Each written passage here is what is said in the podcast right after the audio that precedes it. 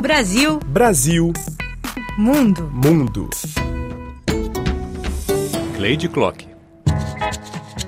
Numa das curvas da estrada que leva às ondas gigantes do Havaí, um Santista mostra o resultado do encontro de mar e pincéis.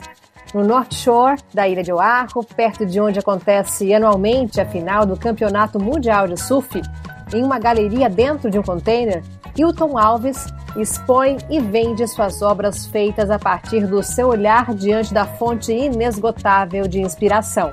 Passar o dia nas praias, surfar, mergulhar e observar a vida marinha, as nuances do pôr do sol, os tons do céu e do mar, a delicadeza da flora, a formação distinta de cada onda.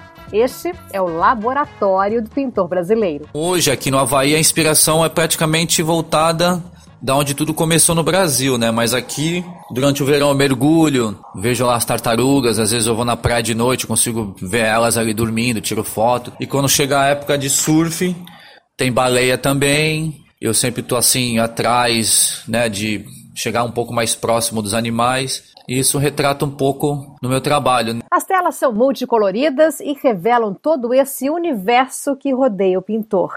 É muito comum encontrá-lo pelas praias como cavalete e usando água do mar para dar o tom e a mistura perfeita. Hilton mora no Havaí desde 2007, quando veio para competir em um campeonato de stand-up paddle. Mas a carreira junto às tintas começou sete anos antes, nas praias de Guarujá, no litoral de São Paulo.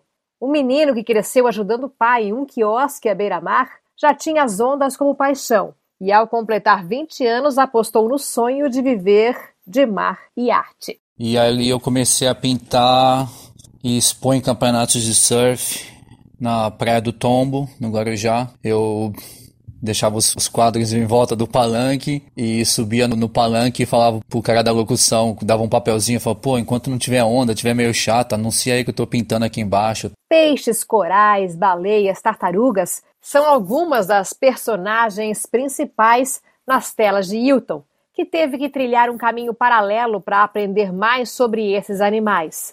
Quando ainda morava no Brasil, percorreu projetos como o Tamar, o Instituto Baleia Jubarte e mergulhou no Parque Nacional Marinho dos Abrolhos. Ensinava os biólogos a pintar e, em troca, aprendeu sobre as particularidades estéticas de cada espécie, estando cara a cara com elas. Foi ainda no Brasil que começou a pintar grandes murais, na casa de amigos e até nos muros de Guarujá, de madrugada, sem permissão. Já no Havaí, começou em 2013 o projeto 101 Perfect Waves. Hilton pretende pintar 101 grandes murais pelo mundo. Já foram até agora 38. Todos têm por trás algum projeto social, como por exemplo arrecadar recursos para ONGs ou escolas. O primeiro mural foi na ilha havaiana de Oahu e o segundo no Parque do Ibirapuera, em São Paulo.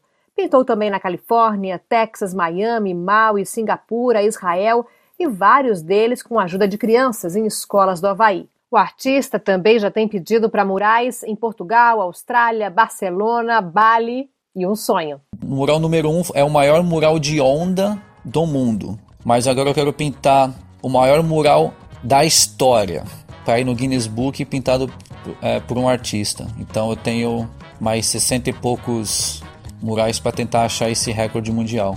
E eu vou atrás dele. Cleide Clock, da Ilha de Oahu, no Havaí, para a Rádio França Internacional.